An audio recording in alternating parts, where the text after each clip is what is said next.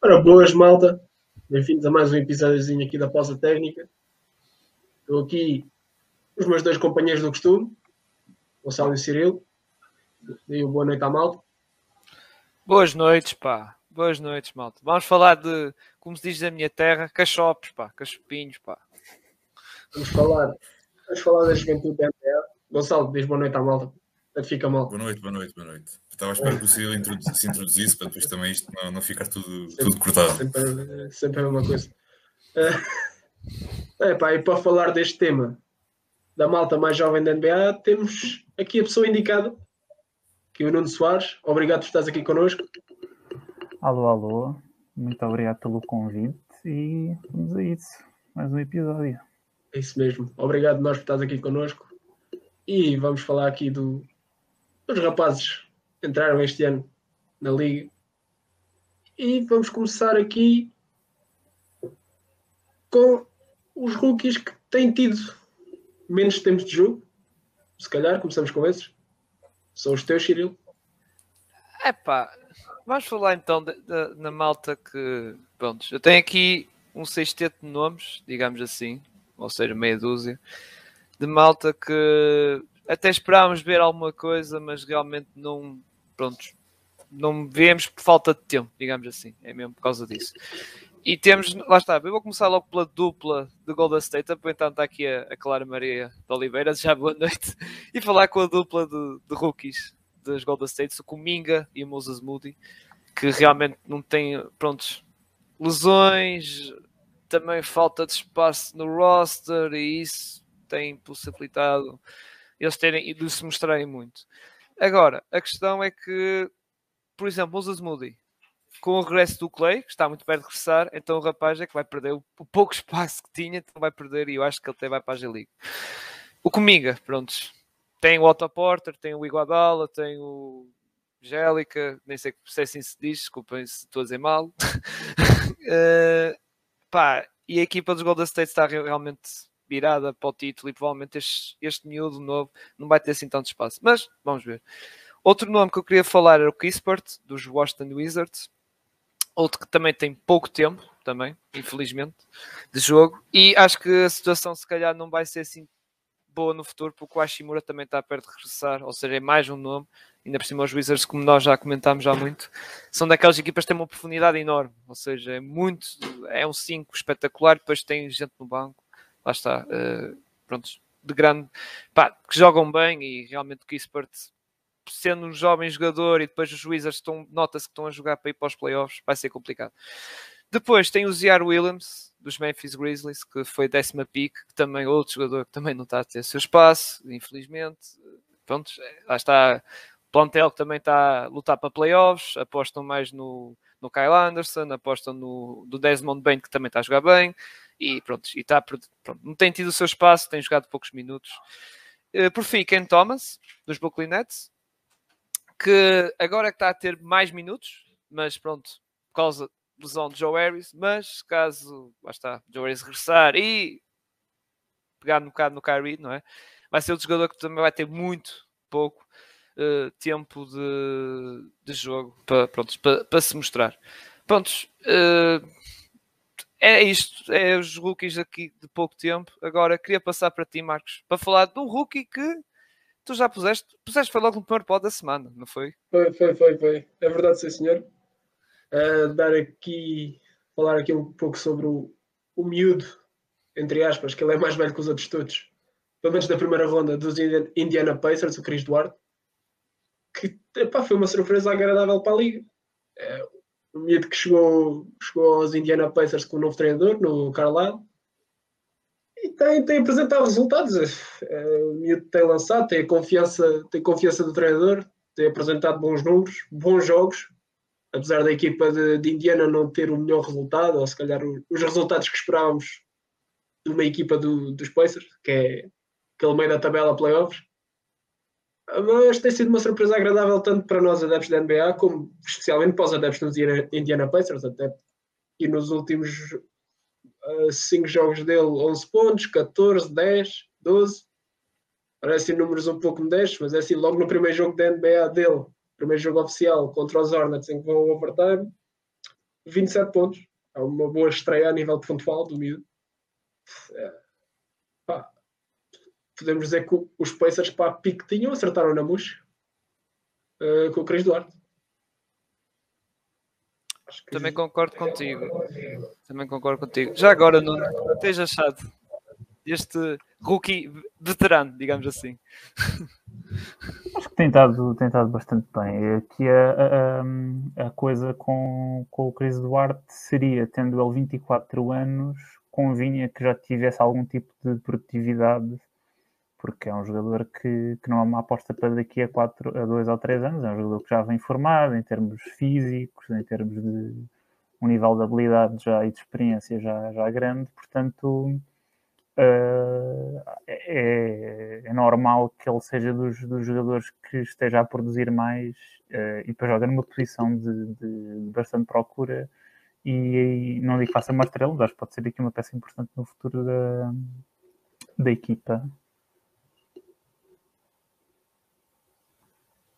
Exato, exato, eu concordo, concordo.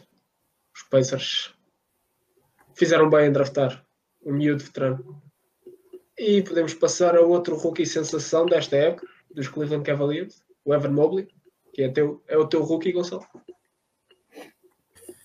Uh, sim, uh, já, já há uns episódios atrás também acho que o tinha, se não o tinha colocado no, no pódio, foi, na, foi uma altura em que eu coloquei o Esquece como pódio também falei um pouco sobre, sobre aquilo que ele tem, que ele tem feito. Uh, há uns anos para cá, como já tinha dito em alguns, alguns episódios atrás, uh, era nesta, vá, há dois, três anos atrás, se não estou em fizeram uma projeção para este para o draft de 2021 e o Mobley aparecia como logo, logo uma pica ali do top 5. Por isso, se não estou uma altura que ele teve ali algum, teve uma lesão, se não estou em erro, caiu um pouco, na, caiu um pouco na, no lugar que, do draft, mas acho que tem, tem, tem estado muito bem. continuo a ver ali, como já disse, um, um jogador tem, tem características e tem, não é características, mas tem, tem o tamanho de, um jogador para jogar a poste, mas é um 4, é, é, para mim é um AD que bem trabalhado pode dar ali algo tão bom ou talvez melhor do que o AD, embora com as devidas redundâncias, obviamente. Uh, mas ele encaixa muito bem nesta equipa. Esta equipa precisava de um, de um 4, apesar de ter o Kevin Love, ter agora também o Markkanen, embora o Markkanen esteja a jogar mais na posição de, de 3. Uh, mas ele encaixa muito bem com o, com o Jarrett Allen e acho que tem, tem estado muito bem. Ganhou também agora o prémio do Rookie do Ano, isto obviamente do lado da, da Conferência Este, por mais que já vamos falar do vencedor da, do prémio do, para a Conferência Oeste. Uh, mas acho que o prémio foi, foi muito foi justo, aquilo que ele tem feito em, em Cleveland tem, tem sido muito bom. E este, este juntando ao Mobley, teres o Garland, teres o Sexton, teres o Jarrett Allen, teres outros jogadores que depois aparecem na rotação, acho que está uma equipa muito bem, está, está bem construída, está uma equipa interessante e esperemos que ele continue a, demonstrar o seu, o seu valor, porque qualidade não lhe falta, potencial ainda mais, e acho que acho que tem tudo para poder ser um, a próxima grande estrela da NBA para os próximos anos, isto obviamente juntando a outros jogadores que, que lá estarão nessa altura, como é óbvio. Agora passando aqui também ao, ao Nuno, eh, o que é que tens assim achado do, do Mobley, daquilo que ele tem feito até agora? Para mim, o Evan Mobley, neste momento, não sei se vocês depois vão querer tocar um bocadinho mais aprofundadamente no assunto ou não, mas para mim, neste momento, ele é o, o favorito a prémio do Rookie do ano. Eu sei que ele teve, teve parado uns joguinhos, mas eh, não foi assim tanto. E com o progredir da temporada, se não lhe voltar a acontecer uma coisa parecida, vai reunir jogos suficientes. Provavelmente o melhor uh, prospect defensivo mais rápido, ou seja, impacto imediato defensivamente numa posição onde a defesa é muito importante. Que eu me lembro, se calhar, desde o Anthony Davis, o Embiid, talvez, mas o Embiid já foi um caso, um caso diferente, em que ele já estava na NBA e teve múltiplas lesões. O rookie de, de verdadeira ano dele não foi, não foi mesmo o ano de rookie. E ele tendo jogado a 4, ou seja, não está a jogar, eh, não está, está a jogar emparelhado com, com o Jared Allen, como tu, tu estavas a dizer. Mas tem estado muito bem, proteger o garrafão. Eu vi agora ainda há pouco os Cavs são a terceira defesa em termos de eficiência ofensiva, na, na a, a eficiência defensiva, desculpem, na liga e grande parte disso uh, é por causa desta, desta dupla de front court que eles, que eles têm e depois ofensivamente grande parte do ataque dele ainda é uh, ataque assistido, que é normal, joga a poste e o Darius Garland tem, tem tentado muito bem no pick and roll, mas ele mostra já capacidade de cá fora, uh, jogar no, no pick and pop um bocadinho, meter a bola no chão, tem aquelas ball skills, consegue passar a bola, pronto, e, e, e, em primeiro lugar, eu acho que, que, que tem, tem, estado a defesa em que ele tem sido realmente impressionante a defender pick and roll, a proteger o garrafão, uh, mas o ataque também tem estado bem e eu acho que acabo da maneira como comecei, acho que ele é o favorito neste momento da rookie do ano e os Cavs são uma equipa muito engraçada de se ver. Concordo plenamente. Antes de, antes de passarmos, acho que ah, eu assinei louco a dizer que sim, porque eu olho para os restantes, não, só, não, não tanto para os números, que ele, são de certo melhores do que, do que o do Mobley, provavelmente, mas acho que ele é sem dúvida nenhuma. Se fosse neste momento, eh, acho que era o rookie do ano, sem, para mim, sem contestação. Mas continuando, Marcos, desculpa.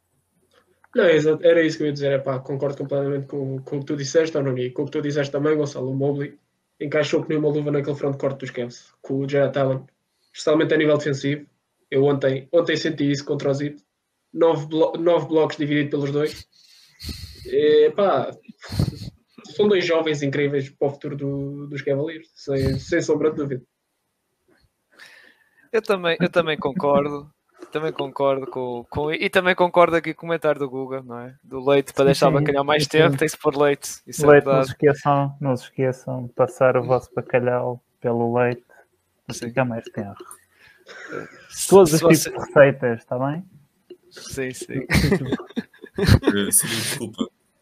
Não, eu, eu, eu, ia dizer que concordo com o Mobley. Aliás, nós comentámos quando foi a cena, aquela podcast com até foi com o Lucas, não é? Do GM Survey, que houve aquela questão de qual é o jogador com maior potencial ou que vai dar um salto gigante durante 5 anos. E eles falaram no Evan Mobley numa grande maioria. E agora nota-se mesmo o porquê deles dizerem isso. Realmente um jogador que até o, o nome disse Anthony Davis e eu estou a ver realmente este jogador a, a chegar a ter esse teto. Se calhar de ser um Anthony Davis. Se correr tudo bem, lá está, com lesões isso. Mas uh, agora Sim, acho que agora sou eu. Diz, diz, diz, Gonçalo, diz, diz. Não, só, só deixar, já que pegando aqui no comentário do, do Guga, um abraço também para, para ele, também pronto, teve aqui um, um é, não só esta semana, mas também esta semana, outra semana passada um pouco uh, tribulada um grande abraço para ele. Pronto, era só, só um pequeno à parte. Portanto, força, continua. Ok. Uh, agora sou eu. É a minha vez de falar daqui no, no miúdo. Jorge Guidi. Aqui que até a Clara falou, daqui dos passos de Jorge Guidi. E estou de acordo. Estou de acordo que este miúdo realmente tem muito jeito para passar bolas. Realmente é, é espetacular. Agora... Uh, Claro que há coisas a melhorar, uh, lançamento, uh, pronto, que é claramente o shot, que é o que falta. A ele também é um bocado aspectos defensivos, mas pronto, isso aí é, é, normal que já já não vinha já com esse, pronto, também já num, na scouts, o pessoal a, a, nos reportes diziam que ele não era assim também muito bom jogador defensivo, embora é um base muito alto, tem estrutura isso. Um bocado, embora aquelas comparações com o Lamel, que também é outro base assim muito alto, mas o destacar deste miúdo é a visão de jogo, é cada passo. Aliás, eh, se pessoal ver os highlights do jogo KC, é, muitos, muitos pontos deles aparece sempre o passo, a assistência do Guida, que realmente é cada, cada passo fantástico. Mas há coisas a melhorar, é preciso ter calma e também está na equipa certa para isso. O OKC, não há, não há stress. Uh, Nuno, também deves ter a mesma opinião que eu, uh, um excelente passador, falta ali o shooting e também nível defensivo, embora isso, pronto, é, bem com o tempo. Sim, eu ontem alguém estava a dizer no Twitter, não lembro quem era, que os, que os Thunder cometeram um grande erro. Eu não sei se estava a ser irónico ou não, porque eu acho que eles acertaram sem, sem espinhas. É, acho que o Josh tem sido daquilo que, é, que se esperava dele, que é eu não vou passar a bola, é, incrível visão de jogo, técnica de passe, Agora, claro que ele não é um jogador que consegue criar muito ataque para ele.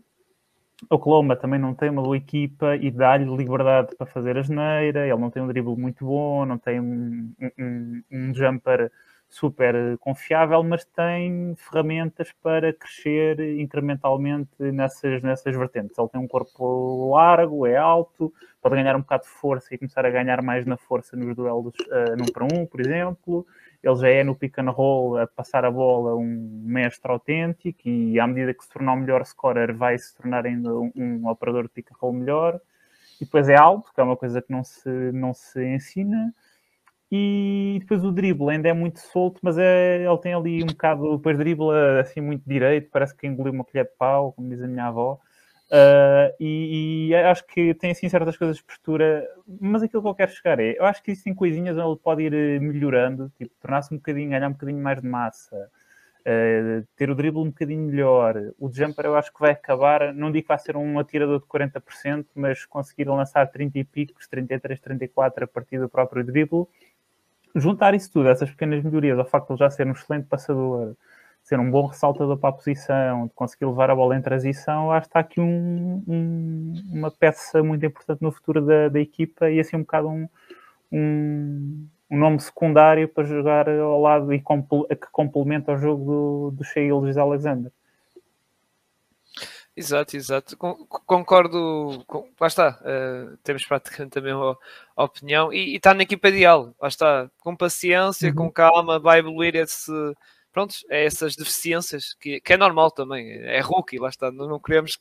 Não, nem todos podem ser como o Magic Johnson no time Duncan, que entrou logo na NBA para arrebentar com tudo, não é? Mas este miúdo tem alguma coisa especial, tem, e é como tu dizes, é na técnica de passe, também um bocado na visão, isso é realmente muito bom. Agora vou passar para, para ti, Marcos, não é? Para comentar aqui o, é. um colega de Namias, não é? Vou falar aqui do, do miúdo que, que eu tenho, tenho também gostado muito de ver, o Off Night, se não me engano é assim que se chama, Devin Mitchell, do Sacramento Kings, que, epá, defensivamente também tem sido um dos rookies, um dos melhores rookies especialmente sendo ele um, um guard, um shooting, uh, shooting guard, não point guard, se não me engano. Oh, mas defensivamente, no 1 para 1, o gajo é incrível.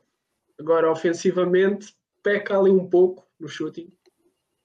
Uh, consegue criar alguma coisa, mas epá, o, atributo, o atributo dele é mesmo, é a defesa. Tem sido uma coisa que tem faltado imenso a Sacramento. Uh, vem do banco para sair o Fox, ou às vezes joga ele e o Fox, aquilo em Sacramento também está um bocado tremido ali a coisa. Como é que eles estão ali a gerir aquele plantel? Já tivemos o despedimento do Luke Walton, já foi um passo em frente. Uh, mas acho que é uma mais-valia para, para os Kings. Era, era o que era, era, era preciso de defesa naquela equipe. Complementa bem, se calhar, as falhas no Fox nesse aspecto. E elogiar também o jogo dele de ontem, que foi o melhor jogo em termos pontuais dele 20 pontos, a lançar 70% do campo, 75% de 3. Foi o melhor jogo de Devin Mitchell a, a, a nível pontual. E epá, acho que ele tem um, um, excelente futuro na liga. Não digo se calhar super estrela, All-Star, mas um grande futuro à frente dele em Sacramento e na liga. Acho que acho que sim. Uh, Nuno, o que é que me tens a dizer sobre David Mitchell? Sim, é aquilo que sobressai mais é aquilo, aquilo que tu acabaste de dizer, que é defender, especialmente a defender o portador. Ele não é muito grande, ou seja, não pode, não é daqueles jogadores que vai ser super versátil a defender várias posições, mas a defender eh, uns e alguns dois, assim, jogadores, sei lá, até o 95, 96, ele consegue, porque ele, apesar de ser baixo, é bastante forte também, portanto é difícil conseguir eh, movê-lo no, no um para um, ganhar muito na força ele tem, assim, também é muito agressivo a tentar roubar a bola quando consegue evitar que o jogador uh, penetre. Uh, o jogo ofensivo, eu concordo com aquilo que tu, tu, tu disseste. Uh, o lançamento não tem caído. Ele realmente no college foi assim, um jogador um bocado quente e frio. O ano, o ano passado ele lançou 41 ou 42%. Ele nunca tinha lançado mais de 28 a 29% antes desse ano. Portanto, é um jogador assim um bocado quente e frio mas eu acho que ele consegue ser melhor do que que está a lançar agora e acho que ele vai acabar por uh, estabilizar eventualmente também como, como atirador exterior. E eu acho, eu, eu não sei, eu, estava a dizer antes de começarmos, eu não tenho visto muito, muito Sacramento este ano. Eu não sei se ele tem jogado muito com, em conjunto com o Eli Burton e com o, De'Aaron Fox, mas acho que existem aí umas lineups engraçadas para jogarem os três juntos em que ele pode não ter tanta bola e cortar e finalizar jogadas. Mas acho que aquilo que tu realçaste no início tem, tem que é a defesa, a defesa individual, especialmente, ele tem correspondido e tem provavelmente vai ser uma mais-valia grande parte da carreira nesse, nessa vertente.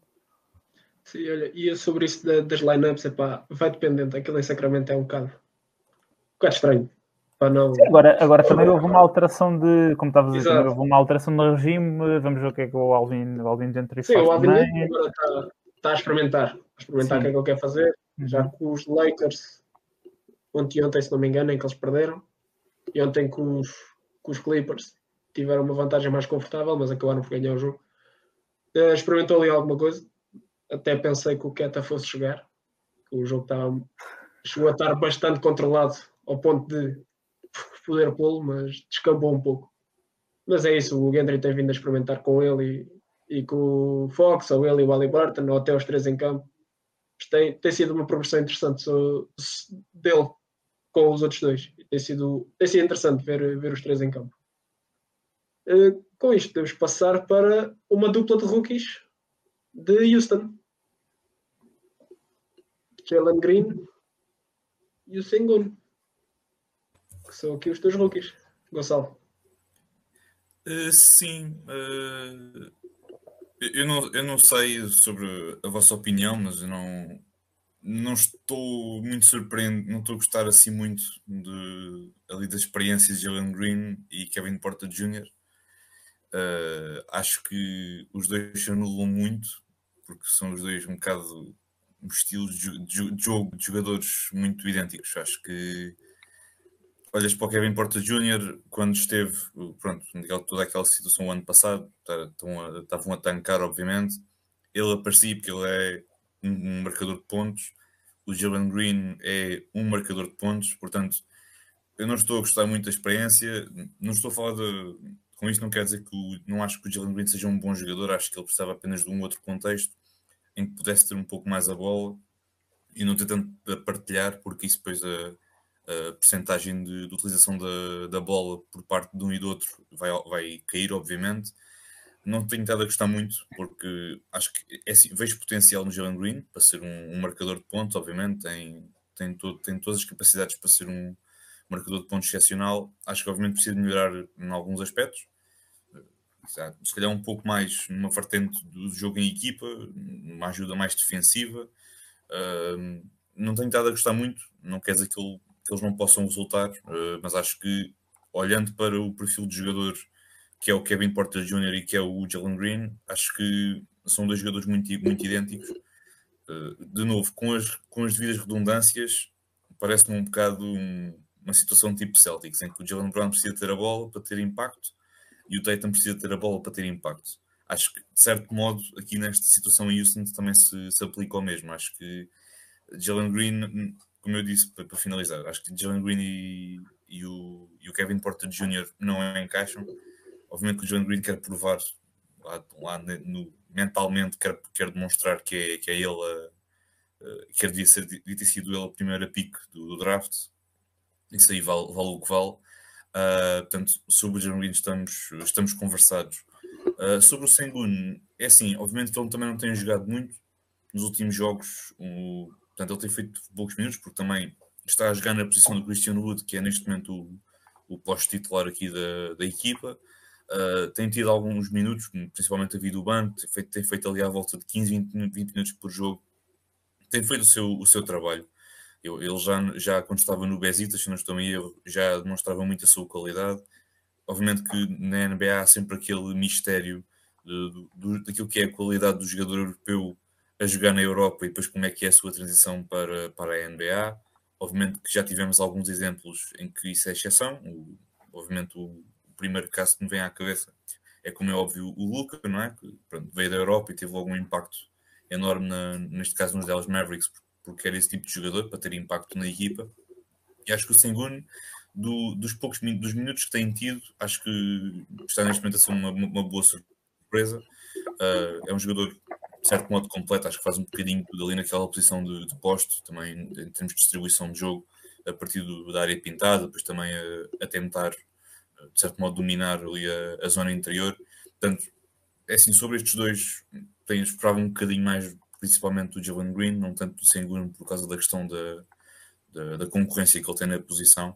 Uh, mas, Nuno, pegando aqui na questão do Jalen Green e também, obviamente, do Sengun, uh, achas que, de certo modo, foi uma má pique por parte dos Rockets de irem ao Jalen Green, tendo em conta o facto de terem o, o Kevin Porter Jr.? Uh, não, porque eu acho que o Kevin Porter Jr. não é bom o suficiente para te uh, uh, condicionar uma escolha que fazes com a segunda, quando tens a segunda pick e, na minha opinião, o Jalen Green é melhor prospecto do que o Kevin Porter Jr., apesar de eu gostar do, do, dele como jogador e acho que foi, ele conseguiu um excelente valor porque acho que eles eram, se não me lembro, uma ou duas second rounders uh, aos, aos Cavs para, para o obter na altura. Eles também foram buscar quando ele tinha, ele tinha tido problemas uh, dentro da equipa e conseguiram buscá-lo assim ao preço da uva mijona. mas eu um, concordo com aquilo que estás a dizer em termos de, de construção de equipa, porque eu na altura depois do draft tinha, tinha falado disso já com alguém que é os, os Rockets conseguiram muito valor, provavelmente a equipa conseguiu mais talento das picks, vamos falar o Jalen Green, o Shengun e o Jay Gup, o, o Josh, Josh Christopher, um, que nas picks onde foram escolhidos, especialmente as duas, as duas últimas, porque o Jalen Green foi a segunda, uh, é muito valor, só que acontece é que depois estão assim a montar uma equipa que juntar estas três picks com o plantel que eles já tinham uh, estes problemas e estas dois crescimentos iam existir, o Jalen Green e o Portas Júnior e depois o Christopher, que mal tem jogado, são todos jogadores que se deviam ter ao lado, são jogadores de alguma maneira parecidos em termos daquilo que oferecem, que são mais scorers, são mais dois puros, que precisavam de alguém que fosse mais um orquestrador de jogo, tipo, nem que fosse um Ricky Rubio, uma coisa assim, para lhes para os encontrarem em zonas onde eles realmente conseguem aproveitar da, da, da explosão, da, da, capacidade de criar separação de um para um, essas coisas todas. E o Jalen Green não faz isso para o Kevin Porter Jr. e, e vice-versa. Um, de as maneiras, eu acho que é o primeiro ano e, e, e isto é normal, faz parte do, do, progresso natural dos jogadores, eles terem dificuldade a, marcar, terem um, lançarem muitos jumpers contestados. Jalen Green já fazia isso no high school e na, na G-League, um daqueles jogadores que é um, um shot maker de lançamentos difíceis, mas que às vezes tem que ter um bocadinho mais de cuidado com a, com a seleção de lançamento. Um, e depois o Shingun, é como estás a dizer, ele não tem Eu acho que existe assim também algum paralelismo no frontcourt com o Christian Wood, porque o Christian Wood é um bom jogador, mas não existe um encaixe de facto muito bom. E aquilo que se vê é que o Shingun, no fundo, está a apanhar ali aqueles minutos de banco e realmente tentar ajudar muito bem. Ele uh, consegue marcar costas para o sexto, é super habilidoso com o pé pivô, tipo, passa muito bem a bola e a gente tem uns highlights de vez em quando ela passar a bola. Mas para este primeiro ano, eu acho que se calhar há aqui umas interrogações com ele que vão continuar para o ano, porque é preciso saber se ele vai conseguir defender, proteger o sexto, defender o pick and roll como o único big de, em campo, esse tipo de coisas. Não estamos a se calhar a descobrir assim tanto este ano como, como vamos uh, ver se descobrimos enquanto ele estiver nos Rockets.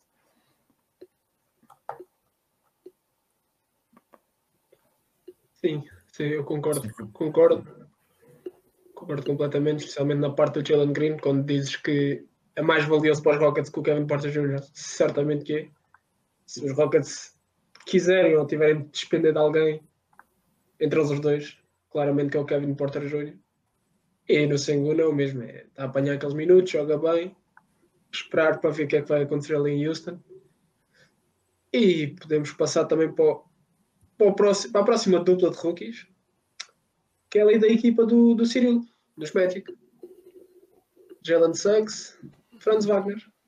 Exato, pá.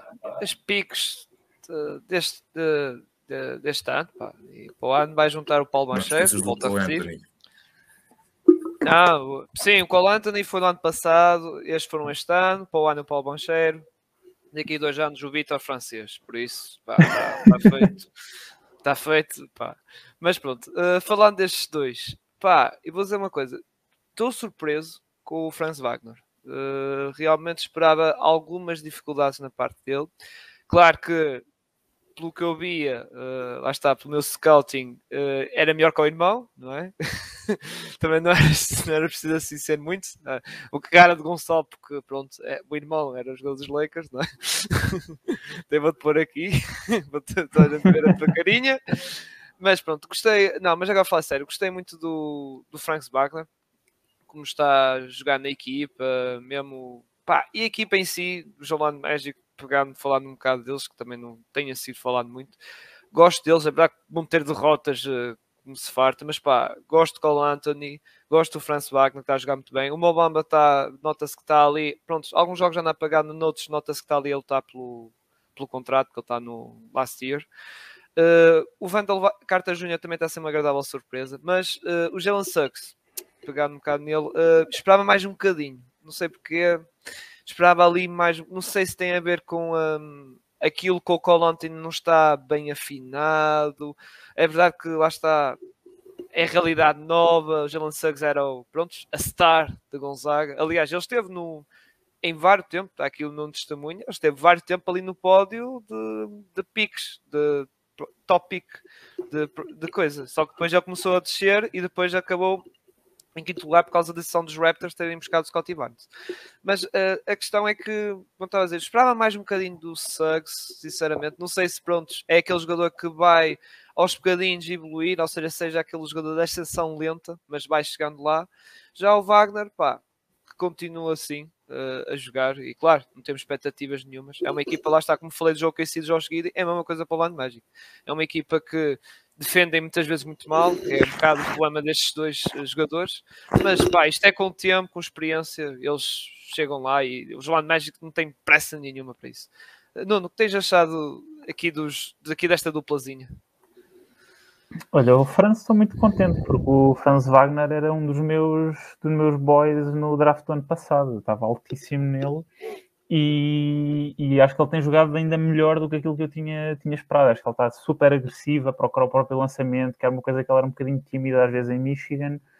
Uh, e é um tem uma sinergia muito, muito boa ali com o Wendell Carter naquelas entregas de bola em mão, carreira aqueles pick and rolls na, nos cantos, tem lançado bem de fora e tem lançado muito eu acho que ele é aquele role player uh, de, de, de, topo numa posição muito importante que consegue meter a bola no chão, consegue lançar, lançar uh, de fora, consegue passar. Uh, é um defensor coletivo muito bom. Eu acho que ele não, não, vai ser tão bom porque ele não é um grande atleta, mas em termos de pensar que tipo de rotações é que tem de fazer, é muito bom, ressalta bem a bola. e estou mesmo para alguém que estava bastante alto no Franz Wagner, estou, agradavelmente surpreendido, especialmente com a maneira, com, uh, uh, com a agressividade que ele tem demonstrado a, a procurar uh, o próprio lançamento. Um, o, o Jalen Suggs, sim, tem sido um, um bocadinho, se calhar, desapontante, mas eu acho que o, o, o Jalen Suggs, para falar um bocadinho do, do outro assunto, estavas a falar de Gonzaga, e Gonzaga é, é uma equipa que tem, tem um. tinha e ainda hoje tem uh, um sistema que encaixava muito bem a, a, a, no, no, naquilo que o Jalen Suggs é como, como jogador, que era correr muito em transição, receber a bola muitas vezes em, em momentos onde, onde, onde o, o, treinador esquematiza qualquer coisa, já para a defesa está um bocadinho inclinada. O Jalen Suggs era um jogador, por exemplo, como o Cade, que criava muito ataque tipo a partir do pick and roll ou num para um em que o defensor estava tipo à frente dele e ele tinha de criar uma, uma, uma vantagem ofensiva. O Jalen Suggs, e, e tem-se notado um bocado isso porque hum, aqui não tem um esquema tão favorável.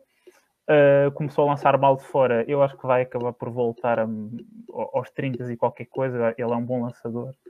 Um, e acho que quando ele teve lesionado, não sei se ainda está parado, corrijo-me se estiver enganado, mas acho que está. Cyril, não tenho certeza. Epá, ele estava parado. Eu creio que ele teve hum. lesionado, sim. Ele te, sim, ele está ele tá, ele tá lesionado, mas foi mesmo há pouco tempo.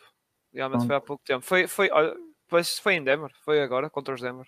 Contra os Denver agora, agora com o Jalen Suggs, o Jalen Suggs, desculpa, com o Anthony, uh, começar a assumir ali um papel um bocado mais, mais preponderante como marcador de pontos, e tu falaste da sinergia entre os dois, acho que o Jalen Suggs pode aproveitar o facto das defesas estarem a dar mais, mais atenção ao, ao Cole Anthony e até ao Franz Wagner para criar ali pontos de maneiras mais simples, em que tem só de mandar ali um, dois dribles e lançar de, de fora, tem mais facilidade a chegar ao sexto. Acho que é uma adaptação, adaptação ao sistema, mas eu acho que inclusive a Orlando tem uma equipa boa para, para, o, para aquilo que é o estilo de jogo dele, tem vários jogadores que conseguem jogar com a bola na mão. Exato, e é uma equipa muito nova. Aliás, o mais uhum. velho é o Mobamba, que tem 23 anos. mais velho, aquilo. 18, é? Aquilo parecia uma equipa de G-League. Aquilo, média de idade, é quase uma equipa de G-League. G-League Ignite 2.0. mas, Não, mas sim, tens lá Terence Ross. Mas, mas nisso eu concordo com, com o Nuno. Lá está, é uma equipa sem pressão e, e estes jovens jogadores. E é uma equipa bonita de acompanhar. Muita gente descarta um bocado, mas acho que é uma. Sim. Claro que não é de esperar é grandes. de se jogar. Sim, não, é, não é uma equipa de esperar grandes resultados, claro que uma vez ou outra veio o Cole Show e ganha o jogo e depois ele faz aquele post-interview muito, muito, muito bacanas, não é? e, e, pronto, mas pá, é, é, lá está. É Paulo Bancheiro. Esta época é Paulo Bancheiro. Mas uh, vou passar para o... De... Diz, antes diz, de passarmos para o... Pode-se dizer, é um momento só para divagar, só, só para eu divagar um bocadinho. Pode-se dizer que é o total, totalmente o oposto dos Lakers. Pronto, é só para, é só para deixar a deixa. A equipa é super nova. Depois tens os Lakers, que é, que é aquilo que nós conhecemos. Pronto, era só para deixar esta. Deixar, mandar só uma pequena deixa para a fogueira, mas tudo. Eles vão assim: qual é o gajo mais velho do Orlando Magic para buscar? Ah, é o Mobamba 23. Ah, não, não dá, fogo. Então não queremos nenhum do Orlando Magic. Por isso. Não que eles descobrem, descobrem lá o Terence Ross ficam já malucos. Dão-te logo o toma, toma lá. Não me importava nada. Não me importava nada. Marcos, agora é tua... Marcos, agora é, é a tua vez, não é? É falar do menino do, do outro país, no, do norte, não é? falar no menino que caiu para o norte, que supostamente nas draft boards estava para calhar o Jalen Suggs, mas eles decidiram Scotty Barnes. E foi uma bela decisão para os Raptors. Scotty Barnes tem sido um dos jogadores, ele e o Mobley, na, na rookie ladder, tem, tem sido eles os dois a trocar um primeiro, segundo, primeiro, segundo, se não me engano, até a última. Quem está em primeiro até o Scotty Barnes, na última rookie ladder, corrijam-me se eu estiver errado. Ai, é um miúdo que tem, tem cantado ali os adeptos de Toronto, especialmente depois de perderem a sua maior estrela, época passada, Kyle Lowry. Então, uma equipa de processo de rebuild e encontraram, se calhar, aqui a primeira grande peça do seu rebuild, Scotty Barnes. Miúdo que está com média de 15,4 pontos por jogo, 8 ressaltos, 3 assistências. E o interessante é que, se não me engano, no draft report dele, diziam que que o, o que se destacava mais dele era a defesa também. E o, o, jogo ofensivo dele não era assim tão bom, mas é assim, 15 pontos por jogo para o rookie não me parece nada mal. Se não me engano, era isto do draft report dele, corrijam. Eh, se não tivesse mas ah, é tem sido uma surpresa do... bastante agradável. É questão de Toronto e...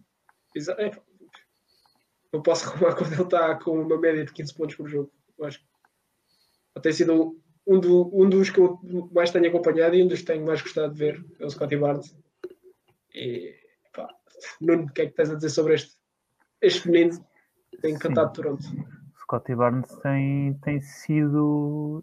Eh, eu volto e meia é sempre um jogador que tu ficas assim um bocado parvo para as pessoas que os acompanham antes de chegar à NBA, o que é que eles fazem quando lá chegam. Uh, e deixam-me a pensar, então, mas isto, o que é que tu andas aqui a fazer? Uh, porque o Scottie Barnes, como tu estavas a dizer, é, a, a ideia de jogador dele, e ele ainda é de alguma maneira esse jogador, é aquele extremo, faz tudo, que passa bem a bola, que corre em transição, que defende muito bem tanto o portador como em termos de defesa coletiva, que ressalta, que faz um bocado de tudo.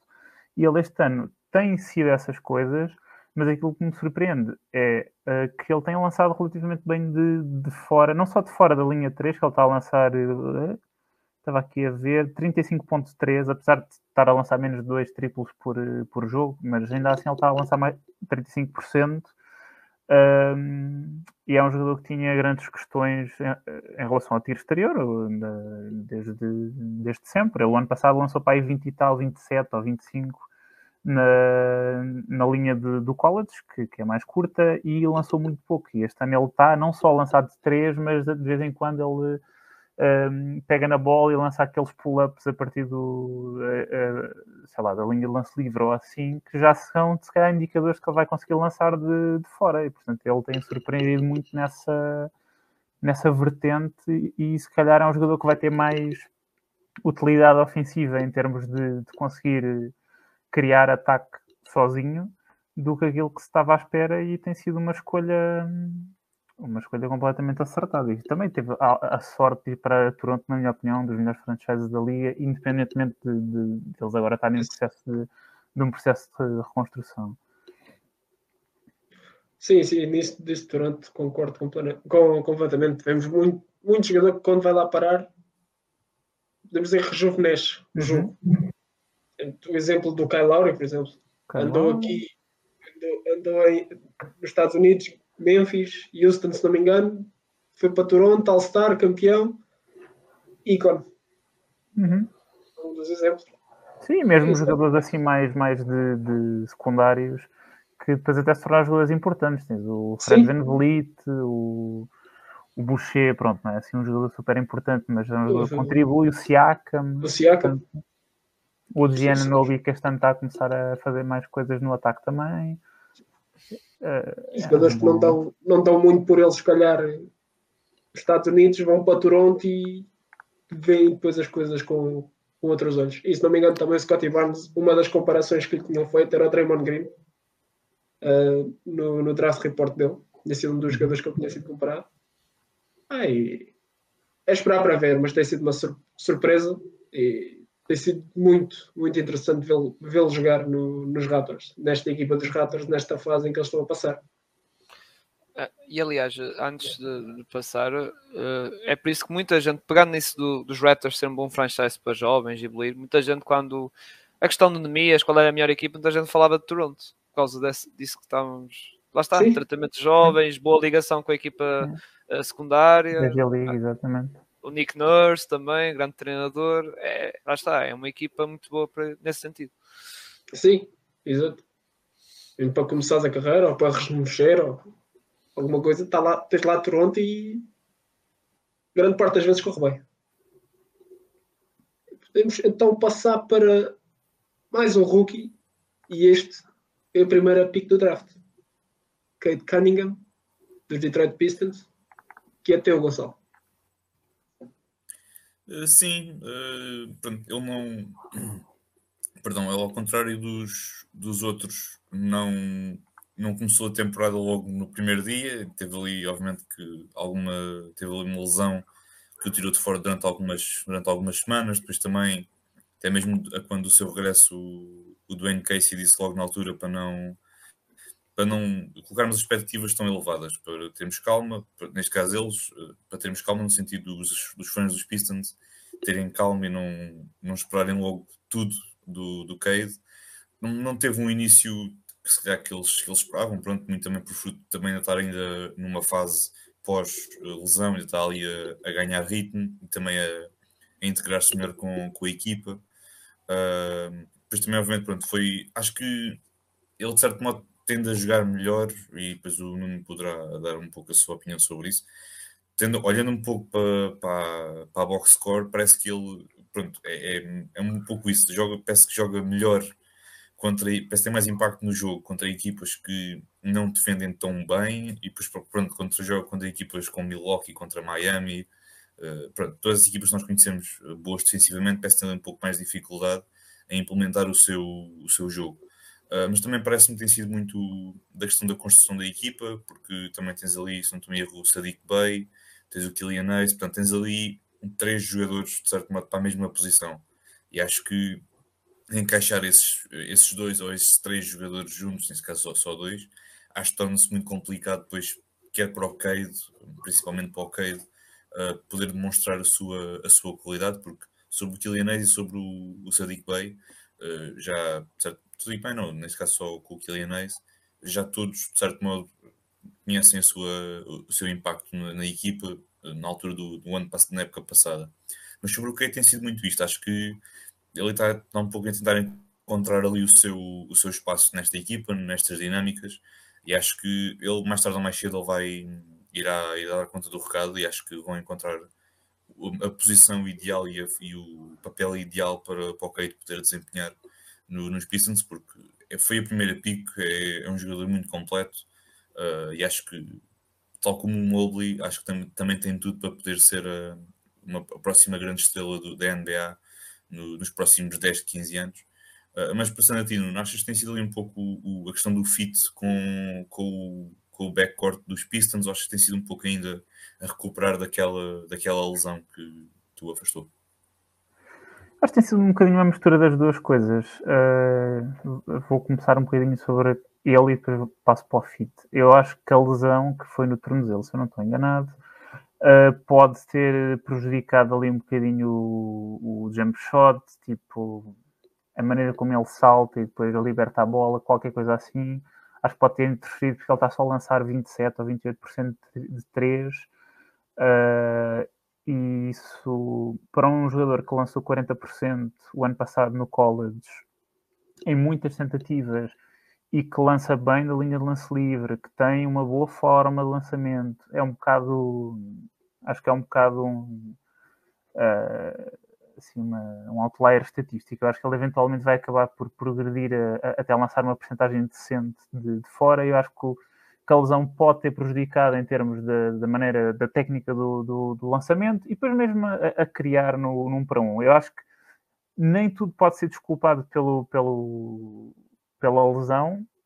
Acho que ele, uh, por exemplo, o drible, acho que não tem sido assim tão, tão apertado, tão, tão escorregadio para o adversário a criar um para um, apesar dele mostrar outras coisas boas. Ele teve, por exemplo, naquele jogo com os Lakers, ficou um bocado viral, que, há dois lances seguidos onde o Anthony Davis o, o, o, desarma, mas da primeira parte houve um lance em que ele jogou, uh, uh, conseguiu uma troca no, no pick and roll e atacou Anthony Davis de uma carga de ombro que o tirou da frente e marcou. Portanto, ele tem um, um, corpo bom para adicionar força, para ganhar na força. Acho que precisa de ganhar um bocadinho do dribble, de se tornar ali um bocadinho mais constante, porque acho que tem sido um bocadinho pior que, que daquilo que estava a ser do, o ano passado, quando estava no, no college. E eu acho que eventualmente vai acabar por lançar melhor, porque ele é um bom lançador uh, de, de, fora e ele tem lançado lançamento, tentativas difíceis. Ele lança muito a partir do dribble, porque ele é o principal portador da bola na, na, em Detroit para desgosto de Jeremy Grant. Um, depois, o que é que eu ia dizer? Fala-se um bocadinho do, do fit, como tu, como tu estavas a dizer.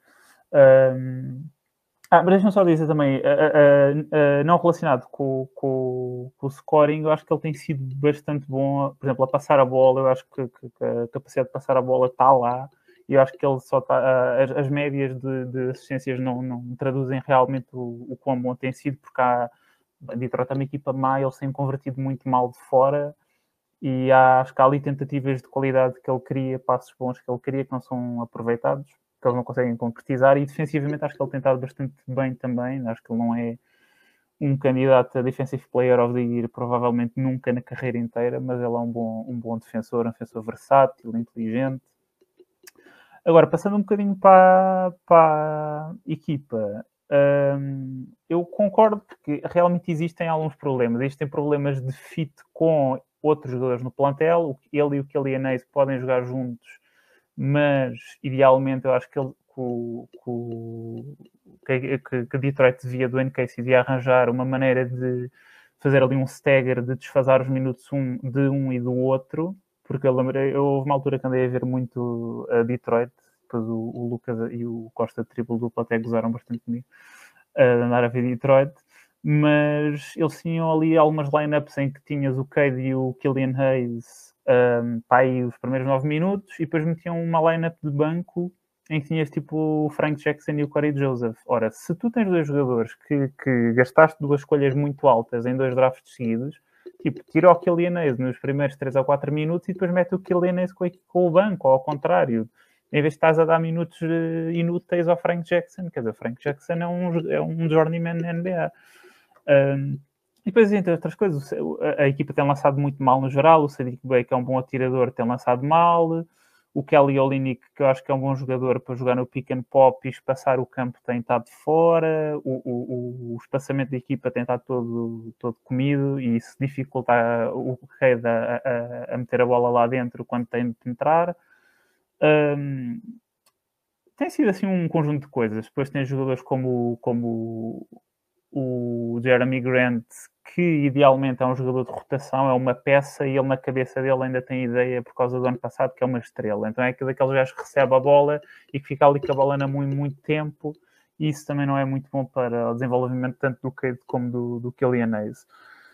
Mas uh, acho que tem sido assim um conjunto de jogadores de, de, de lesão, de subaproveitamento, de, de line-ups que podiam ser um bocadinho diferentes e depois de alguns jogadores que não encaixam super bem, como, como Jeremy Grant, Uh, o Isaiah Stewart tem tido um ano um bocadinho menos bom uh, ofensivamente, mas uh, nos últimos jogos que eu vi de Detroit, acho que o Dwayne Casey fez assim, alguns ajustes para ter ou o Killian ou o Cade naquelas lineups de banco. Portanto, vamos ver. Acho que, que ele vai progredir e acho que ele vai acabar o ano no top 3 de, do, do prémio do Rookie do ano. Concordo. Concordo, concordo completamente. Sim, sim. Uh, embora, embora a, parte do falaste de Stuart, Sadiq Bey, realmente acho que são jogadores que o ano passado até vimos coisas muito engraçadas, especialmente o Sadiq Bey bateu o recorde de média de triplos por jogo. De rookies, e ele lança bem de fora e este ano está a lançar 27 ou 28 ou qualquer assim. Sim, sim. E o Stuart que nós pensámos que ok, este, este gajo vai ser um monstro muito coisa e chega ao fim, até agora o único lado monstro que ele mostrou foi contra o LeBron James. Devia ser assim, era lá está, durante o jogo, assim agressivo, isso, mas pá, pronto. Agora é uma questão, lá está, como tu disseste, não é uma questão de ver, de ajustes, também a equipa é nova, lá está o, o mais velho é o Jeremy Grant, que deve ter, também não é assim um veterano, não é? E pronto, é, é questão de ver como é que isto é vai, vai dar para o futuro, embora acredito, como tu dizes, Kate Cunningham acredito vai, ser, vai ficar no polo dos rookies. Sim, sim, sim, também concordo uh, completamente com isso, ele ficar no pódio. Aliás, o Miúda até me parece uma, uma triple-double machine, consegue agarrar os saltos com alguma facilidade, assistir os colegas também com facilidade, ajustar ali o jumper, ajustar ali o shot, e acho que temos ali um craque em Detroit coisa que já não se viu há algum tempo. Largo. O último foi o Drummond. E já vimos o que é que aconteceu.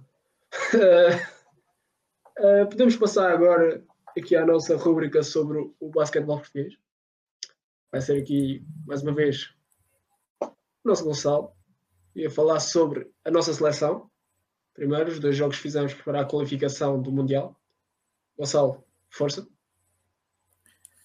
Uh, sim, não foi propriamente uma jornada boa para nós. Uh, iniciámos a, a, partida contra, contra a Hungria.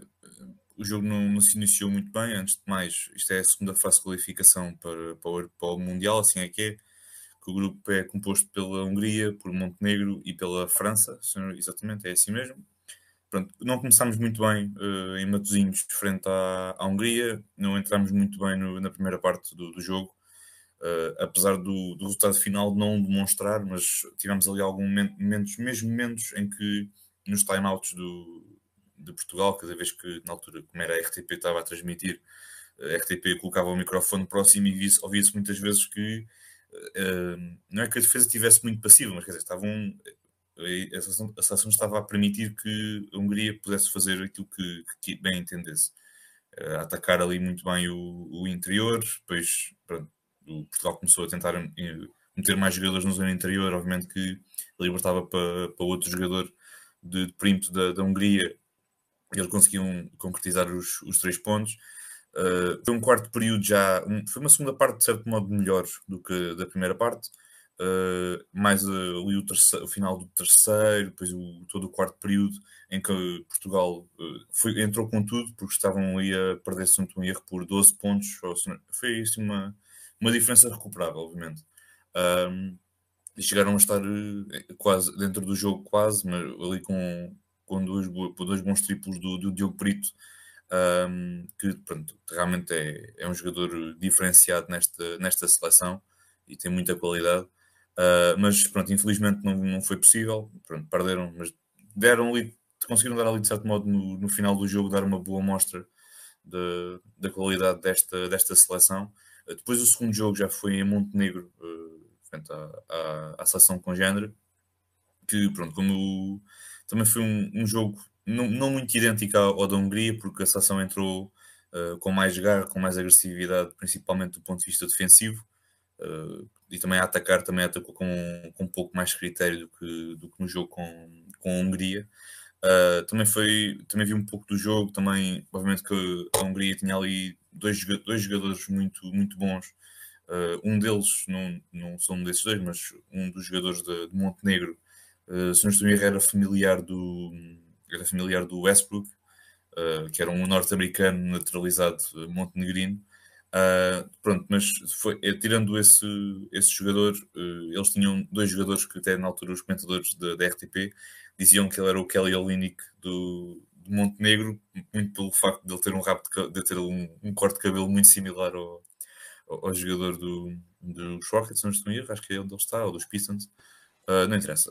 pronto, um jogador muito bom, com uma presença muito forte no, na área pintada, depois também tinha o, Mial, o Mialovic, não estou em erro, acho que é assim o nome dele, que também com. Mas isso era mais no, no perímetro. Cada vez que, a bola lhe chegava às mãos, ele, ele marcava um triplo, tinha muita facilidade em um lançamento muito, muito fácil. Uh, foi, obviamente, pronto, foi como eu disse, viu-se uma seleção mais agressiva no ponto de vista defensivo uh, e também com um pouco mais critério no, no ponto de vista ofensivo. Um, e pronto, sobre, sobre a seleção é isso. Agora também, esta semana, foi, creio que até foi ontem ou hoje, não estou em erro, uh, já se conheceu o sorteio da Taça de Portugal, que com destaque, obviamente, pronto, para o Porto, que, que irá jogar uh, frente ao Basket de Santo André. Uh, o Sporting irá, irá a Madeira jogar contra, contra o Cabo. Uh, depois temos o Benfica que se, vai, que, que se irá deslocar a, a Coimbra para enfrentar a Académica. Destaque também para dois jogos que acho que acho que poderão ser interessantes. Acho que até mesmo ali o Oliveirense contra o vencedor do Guifães Coelitos poderá ser ali um, um jogo bom, um jogo bom. Obviamente também destacar, como é óbvio, que o, o Iliabum que, que, se irá deslocar ao, ao Galomar, uh, mas também destaque mesmo para estes dois, que é o Avarense com o Polo, acho que vai ser um, vai ser um bom jogo. Duas equipas, não digo de qualidade semelhante, mas acho que são duas equipas que poderão dar aqui um bom espetáculo. Uh, e também, mas, mas, para mim, o, o, jogo de cartaz é, é o Imortal com o Lusitânia. O Imortal, pronto, também tem uma boa equipa. O Lusitânia está a ser uma das surpresas, como já tínhamos falado na, na Liga Betclic. Portanto, acho que é um, sorteio, é um sorteio bom, mas destaco propriamente estes, estes três jogos que eu, que eu agora mencionei. Uh, e pronto, temos agora este fim de semana, pois, obviamente, uh, obviamente mais uma jornada da, da Liga Betclic. Eu agora não tenho aqui presente o, o calendário, Uh, mas é uma questão de, de pesquisarem e, e verificarem o, os jogos que terão este fim de semana. Depois também faremos um, um balanço da, da, jornada na próxima semana. É isso, e também iremos também, se calhar, pôr também nas nossas redes sociais os jogos e isso. E sobre a Taça Portugal, pá, Iliabam uh, CD Povo, na final, claro. Tô, é a minha pica. Aliás, já fica como hot take, já fica como hot take já, para esta, para esta semana, já não digo mais nada. É bom, bom take. É, é, já fica, já fica. Bem, e com isto podemos passar para o nosso outro segmento dos pódios da semana. Exatamente. Então podemos começar até com o meu, o meu pódio dos jogadores da semana. Se não me engano, em ouro tenho Devin Booker. Uh, Corrige-me aí, Cyril. É, Devin Booker, é primeiro. Não vou dizer que tem sido uma surpresa, mas os Suns vão com 17 vitórias seguidas. Jogador da semana da Conferência Oeste. Se não me engano, hoje podem bater o recorde franchise para 18 vitórias consecutivas. Uma época tremenda que está a fazer mais uma vez. Com o Chris Paul, com o DeAndre Ayton, Michael Bridges, Jay Crowder. Se pudesse punhar ali a equipa toda dos Suns, mas destaca o Devin Booker. Em segundo lugar, Trae Young. Parece já já desceu um bocado, um bocado à terra, já começou, começou a jogar. Não, só, uh, não quer dizer que começou a jogar, mas começou a encarar o jogo se calhar de uma forma mais séria, viu que os Ox se calhar não estavam na, na situação ideal e tem estado a subir. Jogador da semana da Conferência Este, no Triângulo. e lá está. Uh, os Ox é a mesma equipa do ano passado, podem, podem propor o mesmo perigo do ano passado. A equipa sensação do ano passado da Conferência Este. Este ano, quem sabe. Mas é uma equipa a ter em conta no Oeste e destaque, claro, claro ao, ao treino. Em terceiro, tenho aqui um colega do Gonçalo. Pá. Tenho aqui um colega. Eu, eu pensei que enganaste, mas não sei. Estás, modo Lakers hoje? Hoje estás em Lakers? Epá, não, epá, vejo, vejo epá, no Twitter é sempre a, a cascar no mesmo. Nunca metei as culpas no outro. Sempre no, sempre no Westbrook. Pá, o Carmelo falha um passe, a culpa é do Westbrook.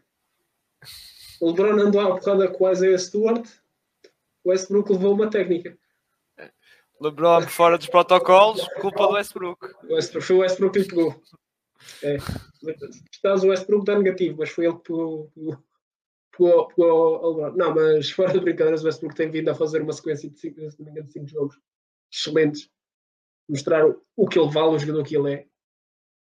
Pai, acho que por isso só, especialmente pela situação em que, que é LA, LA Lakers está a passar neste momento, acho que merece, merece um destaque no meio, no meio tanto velho. Acho que há ali um, um jogador que se, que se tem estado a sobressair bem, tem sido o Westbrook nestes últimos pelo menos 5 jogos. Sim. Podemos agora passar para ti, Gonçalo. Ah, não, é o nosso convidado. É o nosso convidado. Sou eu. Passamos para ti, Nuno. Ah, eu não tenho assim uma coisa muito diferente, vou ser sincero. Basicamente troquei a Triangle Estamos parecidos, estamos parecidos. Eu, eu, só vou falar, eu, só vou, eu só vou falar um bocadinho. Quando for para as equipas, então é que vai ser de rir. Mas... Igual. É sério. Olha, estou curioso. Sim, é, olha, não tenho assim grande coisa a adicionar. O, o, o Trae Young teve um início, um início mais fraco e agora realmente está, está a engrenar. Uh, e a equipa com ele, ele é é o princípio e o fim do ataque daquela equipa, depende, não diria exclusivamente porque o Bogdanovic tem algum, algum uma carga de criação ofensiva, mas o Triangle é realmente a ajuda mais importante e está a lançar muito bem de fora uh, e está a começar a voltar a, a, a produzir. Uh, o Devin Booker também não tem assim grande coisa a adicionar. É, é, o melhor jogador neste momento, a equipa que está melhor na NBA. Tiveram aquela statement win sobre uh, os, os Golden State Warriors. Ele está a lançar também muito bem. Não tem, na minha opinião, um papel tão importante no sentido em que o ataque não passa tanto por ele como passa pelo Trae Young, o ataque passa mais pelo Chris Paul e ele divide mais o jogo com o Chris Paul e o Chris Paul cria mais uh, ataque e lançamentos de qualidade para o Devin Booker e Trae Young, não tem ninguém que lhe faça isso. Um, mas está, está a jogar de forma muito eficiente na posição, na, naquilo que lhe é pedido, que é, que é de, de shotmaker, está a passar bem a, a, bola e isso é uma coisa que ele tem vindo a melhorar desde que chegou à liga, está finalmente a lançar muito bem de fora, que na minha opinião o, o Devin Booker é um bocado um atirador overrated porque toda a gente acha que ele é um grande atirador, mas na verdade ele nunca lançou mais de 36 ou 37% de fora e este tentar lançar quase 40%. Uh, ah, e, e, e, se eu não estou enganado, acho que ele ano passado dos playoffs não teve assim, lançou tipo 32 ou 33. Um, e este ano realmente tem 6 tentativas, 40% e, e é o grande uh, a grande peça ofensiva em termos de, de, criação de pontos da equipa. E o Yanis, na minha opinião, um dos grandes candidatos a MVP e acho que é daqueles jogadores que nestes últimos dois anos tem sido um bocado vítima de voltar-se fatigue na, na, discussão para MVP. A equipa ganhou oito jogos seguidos e ele é o melhor jogador da equipa e um dos três ou quatro melhores jogadores da liga. E grande parte do sucesso tem sido por causa dele, portanto fica aqui a minha homenagem. Muito bom, muito bom. Bem, agora sim, que se não me engano, é que é o Gonçalo, não é? Agora Exato. sim. Gonçalo, diz-te justiça do pódio. Exatamente. Eu, É, assim, não pá. anda muito Pá, Tendo calma que os das equipas vai, vai ser mesmo para rir, não se preocupem. As equipas. está giro, pá. Está diferente. Ele e o Chris Paul agora. É verdade. É, é- é uma diferença enorme. Uh, portanto, epá, não vou estar aqui a acrescentar muito mais aquilo que vocês disseram. Aquilo que o Nuno disse sobre o Giannis é aquilo que eu ia dizer. É, está a começar a engrenar a máquina. O, MVP da, da Liga está a começar a engrenar. Oito vitórias seguidas, como o, o, o, o perdão, o Nuno disse.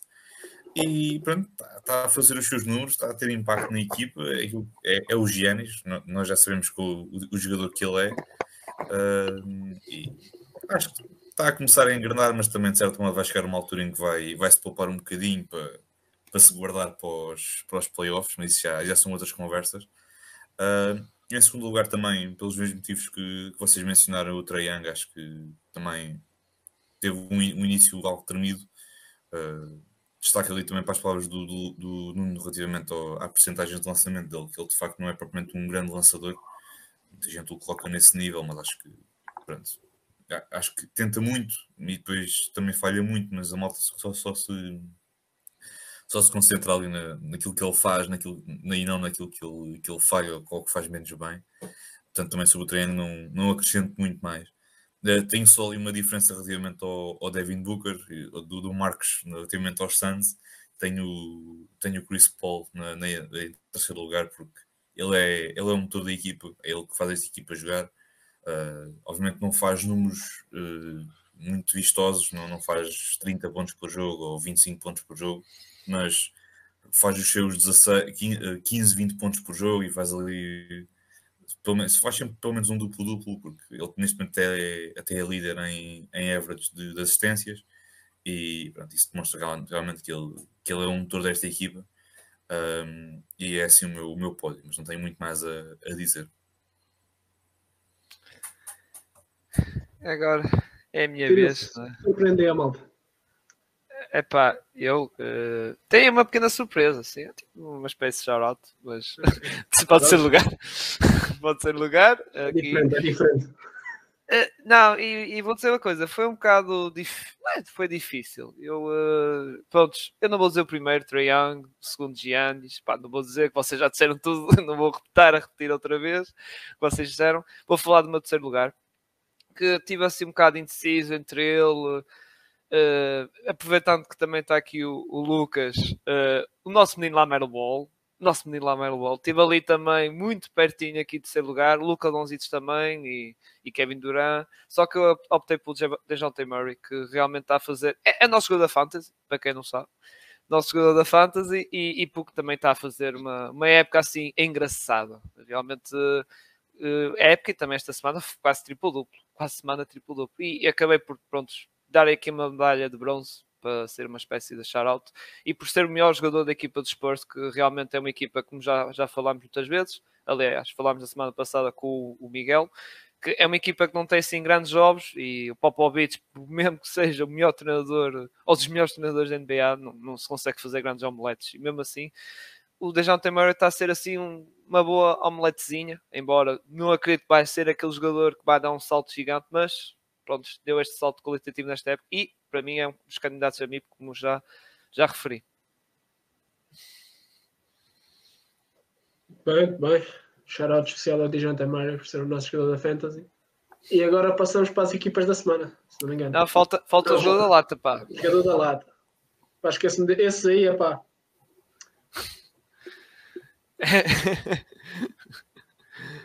Pronto. Então vou Pronto. começar com o Kemba Walker, que esta semana saltou da rotação dos Knicks. Pá.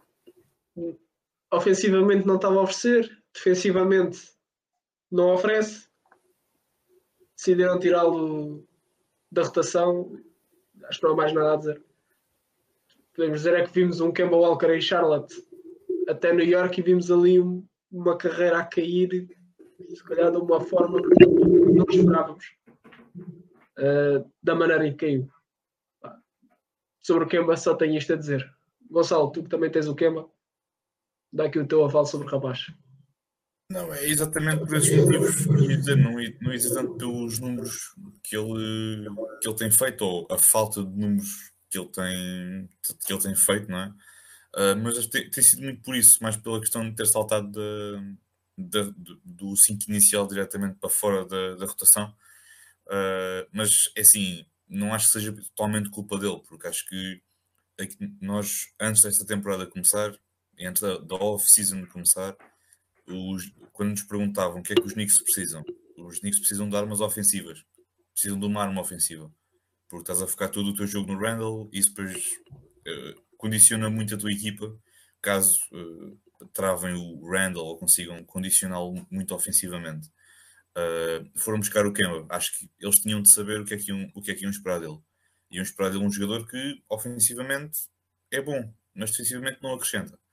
Um, e é- tem sido muito isso, quer dizer, acho que tem sido muito, se calhar, por culpa, por, culpa do Kemba, se calhar sim, mas também se calhar por não é por culpa do, do Tom Thibodeau ou do, do front office dos Knicks, nem pouco mais ou menos, mas tinham de estar à espera de- daquilo, porque já não é o mesmo jogador que, que era em Charlotte. Uh, também quando foi para, para os Celtics não encaixou ali muito bem, porque também é um jogador que precisa muito ter a bola, é o principal uh, distribuidor e construtor de- de- da equipa, tem de ser para poder ter impacto no- na equipa, mas depois defensivamente tu não defendes, quando, quando tens o Kemba na equipa, tu ofensivamente, tu defensivamente, perdão, não defendes com 5 jogadores, defendes com 4, porque o Kemba não é um jogador defensivo, não é. Nunca, nunca foi, provavelmente nu- nunca o será. Uh, e tem sido muito mais por causa, por causa disso que tu, tu disseste, mas para finalizar, acho que não, não pela, pela falta de números ou pela falta de exibições, mas mais pelo facto de ele ter saltado uh, do 5 inicial diretamente para, para fora da rotação, por esses motivos. Acho que, acho que é, é por aí que eu, que eu coloquei o. Exato, exato. Nuno, gosto especialmente da tua, da tua escolha de medalha de lado. E não digo isto a brincar, gosto mesmo. Acho que é bem merecido. O que é que nos tens a dizer sobre o Duncan Robinson? Ah, foi só para mudar um bocadinho, para não ser, para bater noutra diferente. Tenho a dizer que ele, que ele teve uma, uma semana efetivamente muito má a fazer a única coisa que ele sabe fazer bem, que é lançar muito bem de fora. E, e é isto. Ele defensivamente é um jogador limitado, eh, não consegue, consegue meter um bocadinho a bola no chão, mas é só porque as defesas têm de reagir tanto ao, ao- ao tiro exterior dele e está tá a ter um, um, um ano depois de ter recebido o contrato. E é um bocado é, por lá ser um bocado, um bocado dividido porque eh, se por um lado ele de facto recebeu um contrato que se calhar não merece, ou não é que não mereça, mas se calhar é mais do que aquilo que ele dá em termos de, de- de valor eh, ao jogo, porque ele é um atirador muito bom que não está, mesmo muito bom, que não está a atirar bem, por outro lado, e que não faz, eh, não adiciona quase nada, especialmente em termos defensivos, é um problema. Uh, por outro lado, eu não acho que continuo a achar que ele faz sentido na equipa porque as defesas vão sempre reagir quando ele recebe um bloqueio direto e sai de um bloqueio direto, independentemente de ele estar a lançar 30% ou 40%.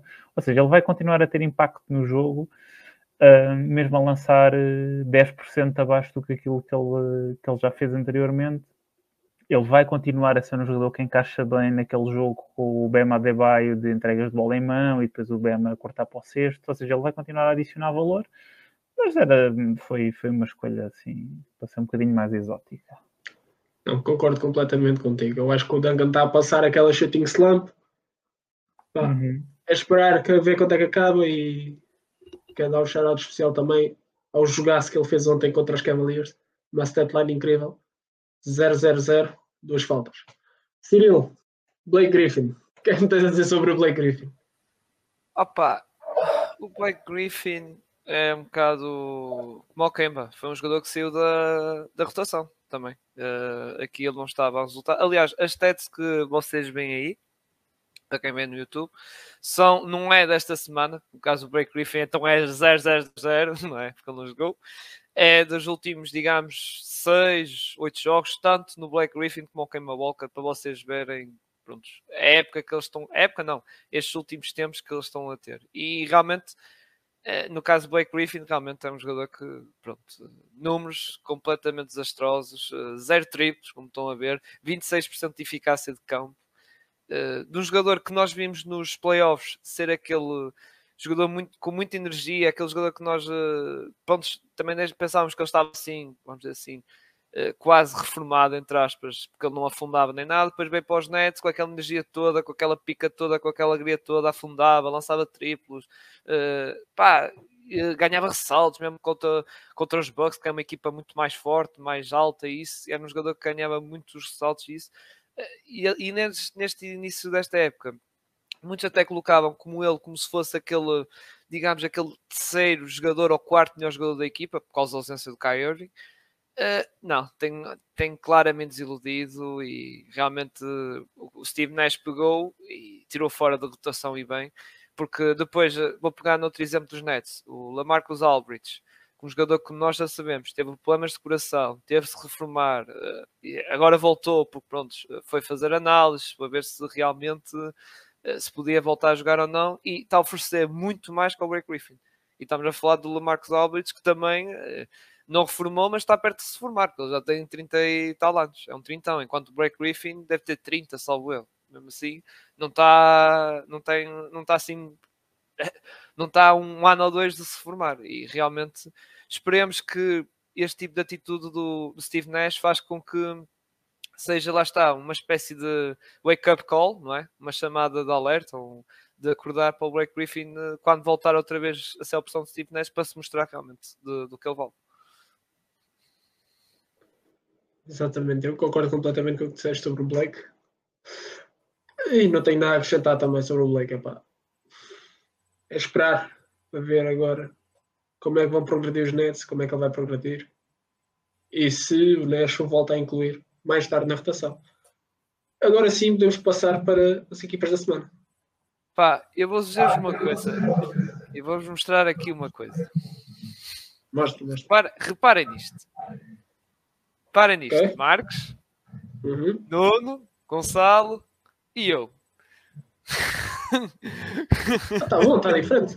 Tá, tá, só o terceiro, não é? Tá está tudo igual para quem está no meio do Spotify, toda a gente escolheu os Santos em primeiro lugar e toda a gente escolheu os Blacks em segundo lugar. Realmente, só o terceiro ficou diferente.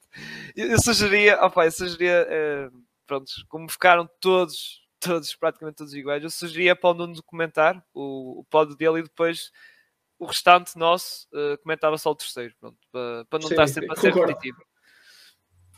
Por isso, Nuno, a palavra é tua. Começas tu. Uh, Pronto, então em nome de todas estas quatro pessoas, acho que unanimemente aqui e, e, no geral, nas pessoas que acompanham, uh, os Suns são a equipa neste momento que melhor estão a jogar, estão com uma winning streak bastante comprida, com alguns jogos que nesta winning streak não foram propriamente uh, fáceis, o standard schedule não está assim tão, tão, tão baixo. Tiveram esta vitória que foi um grande statement agora contra, contra os Warriors.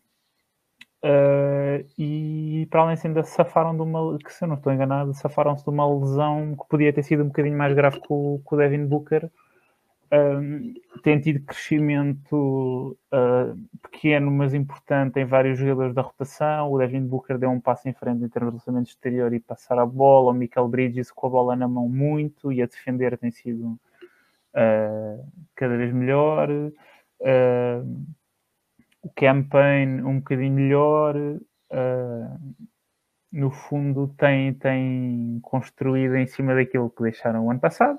Os Bucks porque estão a começar a pegar uh, oito vitórias seguidas e a voltar àquilo que, que seria esperado de, deles, que era acabar no top 2, top 3 na Conferência Este, e acho que é provável que, que eles lá vão, vão acabar.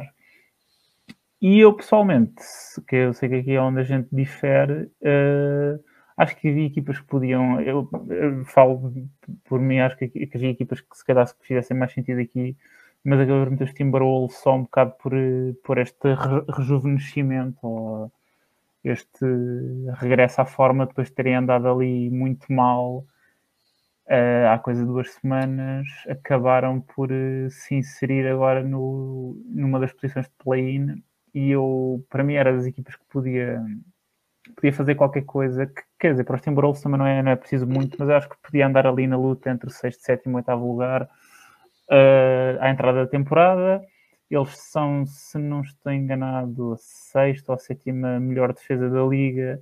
E acho que eles procuraram e encontraram alternativas para emparelhar com o Carl Anthony Towns, um, porque ele próprio tem sido um bocadinho melhor defensivamente, eu acho, mas importante é ele ser encontrado o, o Vanderbilt e o Jaden McDaniels, que este ano tem estado um bocadinho pior, mas continua a ser um jogador bom em termos de uh, vir a ajudar do lado fraco do campo, criar roubos de bola, esse tipo de coisas. Depois tem o Patrick Beverly no perímetro, que, que é um jogador, uma, uma carraça.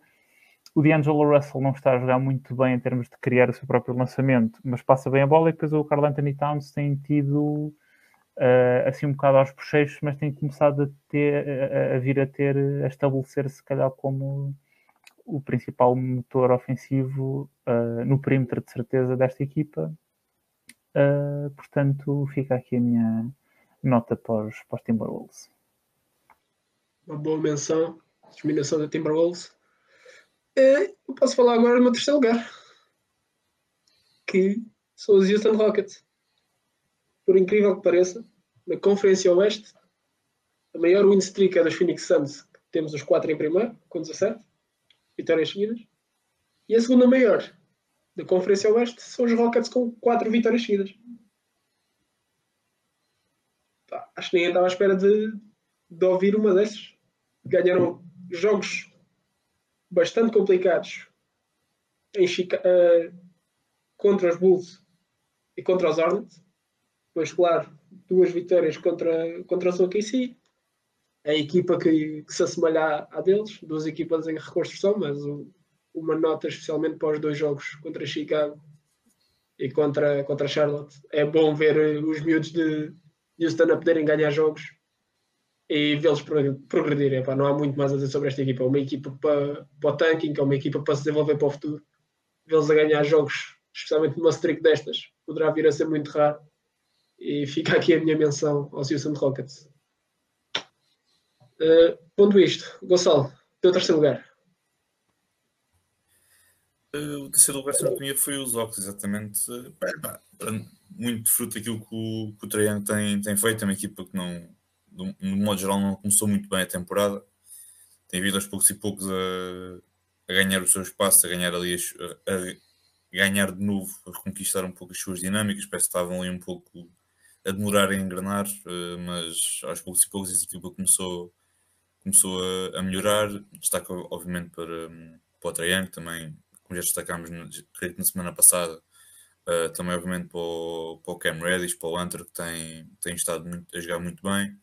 São, como o Cirilo também disse na altura, e é verdade, isto depois vai chegar a uma altura em que vão ter de tomar decisões difíceis sobre quem querem manter nos próximos anos, mas isso é, é no futuro. Por agora, focar no presente, acho que tem uma equipa, como eu digo também, muito, muito baseada em wing players, acho que isso depois não, lhes dá aqui muita versatilidade em termos de, de, de, construção de plantel e em termos de versatilidade do, do próprio plantel.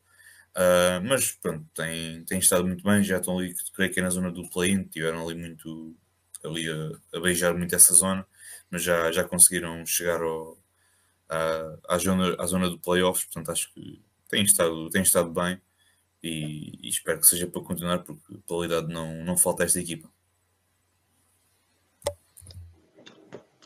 Ok. Cirilo, teu terceiro lugar.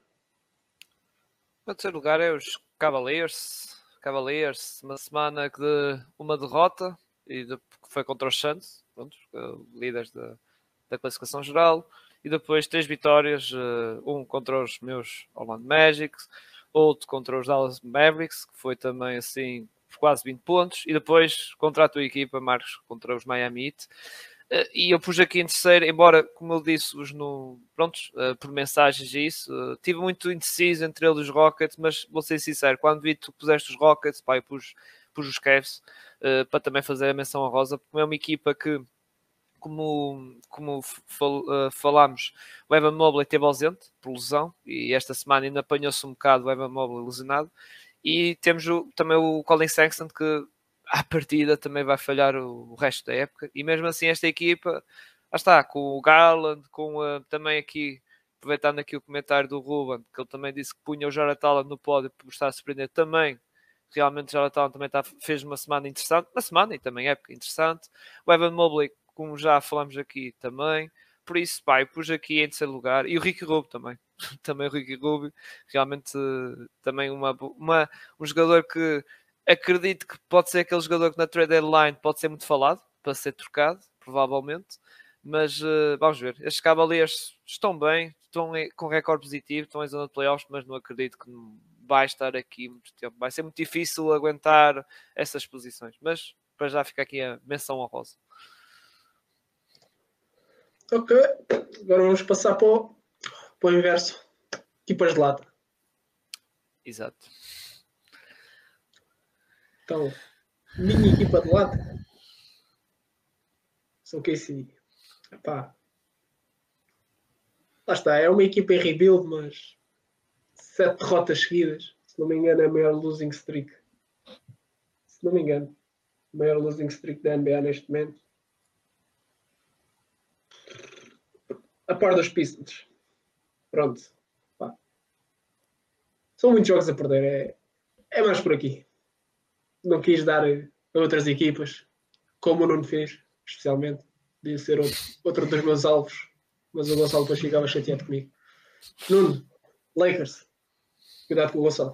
Pá, eu queria dizer que eu é, vou, vou, explicar o meu raciocínio, que é, eu não quis dar ao standard eles perderam sete jogos, mas eles é suposto estarem a perder. Depois, Clippers era um potencial, porque de facto estão estão a perder mais jogos, mas eu acho que estão mais ou menos dentro daquilo que, que seria expectável. Eu escolhi os Lakers só porque eles realmente são muito aborrecidos e têm um uma construção de plantel das coisas mais horrorosas que eu vi em, uh, desde que vejo a NBA.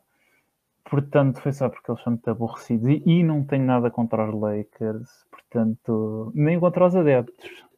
Uh, mas também acho que os adeptos dos Lakers não precisam de simpatia, porque eu, desde que vejo a NBA, eles já ganharam seis campeonatos e são a equipa, tem 17 ou 16, portanto uh, é tipo quando os adeptos Real Madrid se queixar, pronto, enfim. Mas uh, dito isto, foi só para ser um bocadinho diferente, nada contra os adeptos dos Lakers, nem contra os Lakers como franchise. mas aquele plantel em termos de, de fit e de construção é uma coisa horrorosa. Pronto, é o que é.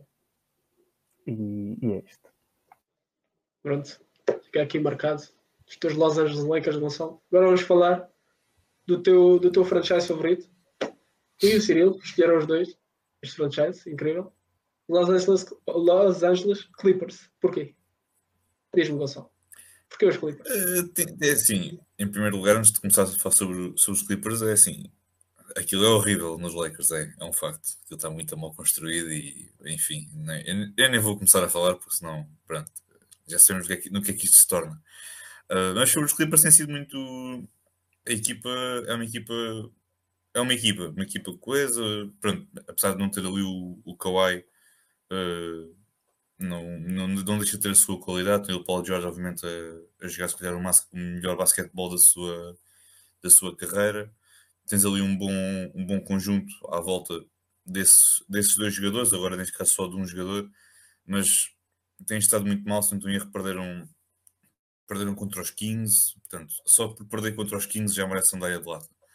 Portanto, podem imaginar o meu leque de opções cada vez que os 15 ganham uma equipa. Essa equipa, está, essa equipa que perdeu está automaticamente na, na contenda para a medalha de lado. Uh, mas tem sido muito isso, tem sido uma equipa que tem, não tem estado muito bem uh, em alguns jogos. Parece que falta ali alguma, alguma consistência, não no Paul George, mas nos jogadores que, que o rodeiam. Se calhar o Terence Mann esperava-se um pouco mais, eu, eu, certamente esperava um bocadinho mais com a ausência do, do Kawhi, que ele pudesse dar, o, dar um salto, mas não tem estado. Deu um salto, obviamente, nos, nos minutos e, nos, e, consequentemente, nos números, mas acho que não tem estado muito bem, como, como outras pessoas o, o esperariam Uh, mas foi por isso que eu, que eu meti os Libras, porque acho que a equipa que tem, acho que esperava um bocadinho mais e principalmente a consistência da equipa. Não foi para mandar uma bicada, nada disso. Rivalidades, não, tudo à parte. Uma pergunta parte, legítima. tudo. Cirilo, Posso só dar uma, uma notícia aos adeptos de Lakers em direto? É que tá- o Shams Charania está aqui a dizer que o LeBron não tem Covid e vai voltar. Portanto, há esperança, pá, há esperança. Culpa do Westbrook, culpa do Westbrook. Hã? Foi o Westbrook que curou. isto vai voltar precisamente contra os Clippers amanhã. Portanto, Pô, fica aqui. Vai infectar os Clippers todos, aposto. Vai infectar os Clippers todos. Digo já aqui.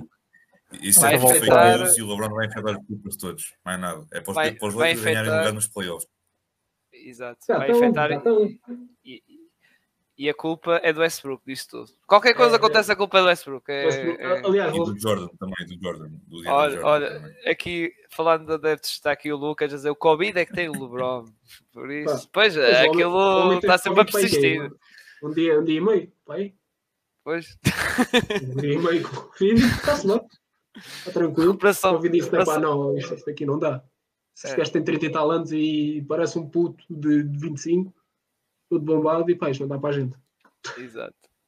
Mas pronto, pegando no- nos Clippers, é um bocado como o Gonçalo disse. eh, foram a, peguei um bocado pelos resultados negativos contra os Kings, que, que não estão bem, como já falámos, nossa treinador, e isso, ainda por cima nesse jogo não estava o Harrison Barnes, que era pronto, um dos jogadores também da- que estava, estava a jogar bem nesta época nos, nos, nos Kings, e também aquela derrota contra os Pelicans por quase 20, quase 20 pontos. E os Pelicans, que nós já falámos aqui até com, o- com o Ruben, que também deve estar aqui assistindo em direto, que ele já comentou aqui pelo chat, é uma equipa que realmente, pelo que eu vejo, é Balanciunas e mais quatro jogadores. Quatro, pronto, Balanciunas e mais Ingrid mais outros jogadores. E, e mesmo assim foi uma derrota assim muito, muito pesada.